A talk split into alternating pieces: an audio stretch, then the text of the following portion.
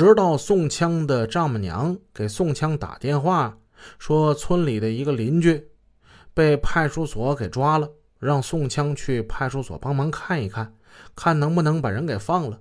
宋枪挂了电话，和董云说了这事儿，想让董云跟他一起走一趟。董云满口答应，说行。但是董云同时提出，时间已经不早了，他得回家给老婆打声招呼。宋枪当时就问说：“董云，你开车没有？”董云说：“他开车了。”宋强就提议让董云把车先送回去，先跟老婆打声招呼，然后他再开车接上董云，他们一起再去李寨派出所去办点事儿。离开太阳磁场的时候，宋枪和彭志华把他送到门口，董云一个人开车回家。到家时，妻子已经睡下了。董云说明了情况，没脱衣服，合衣而卧，等着宋枪过来接他。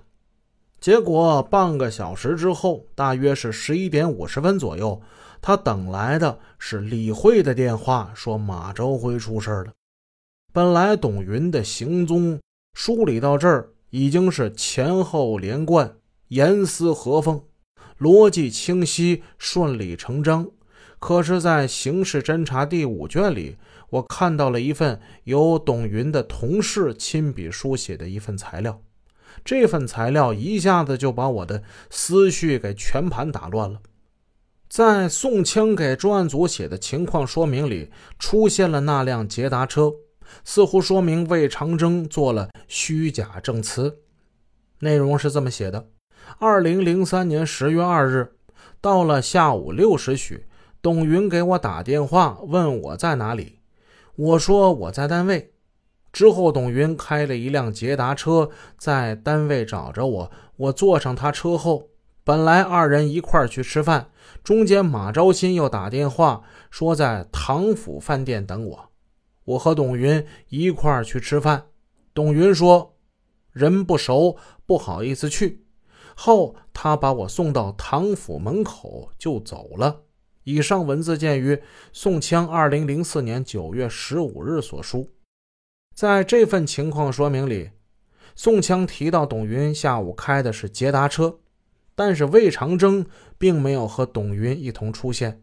而在魏长征的证词里，他确认自己和董云一下午都在一起，只不过开的不是捷达，而是自己的一辆宝来。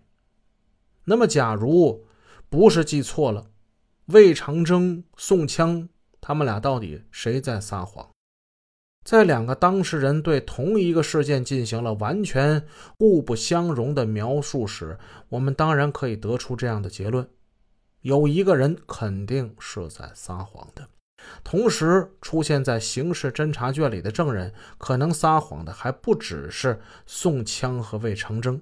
那天晚上一同吃饭喝酒的马昭新、赵小华之中，他们也有人向警方提供了虚假证词。比如，按照董云的描述，他是案发那天晚上九点多钟最后一个到达太阳磁场参与聚会的人。他进去时，他就看见马昭新已经坐在那儿喝酒了。可是马昭新在关于2003年10月2日晚的情况中，却说自己那天晚上是10点30到10点40分以后最后一个去的太阳磁场。马昭新说：“我进去时有宋枪、彭志华、赵小华、袁世峰以及他女朋友，有小董等人。”我们在太阳磁场坐了有半个多小时，大约在二十三点二十分左右，我们撤了。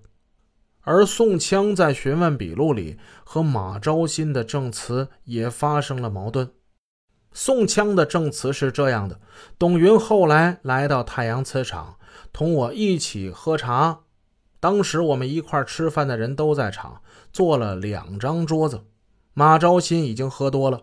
还给董云端了一杯啤酒，因为董云有酒精过敏的毛病，就没喝这啤酒。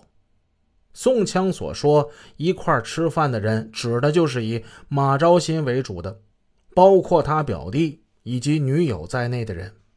一同和马昭新等人吃饭的赵小华，更是明确的证实董云是那天最后一个到达休闲吧的人。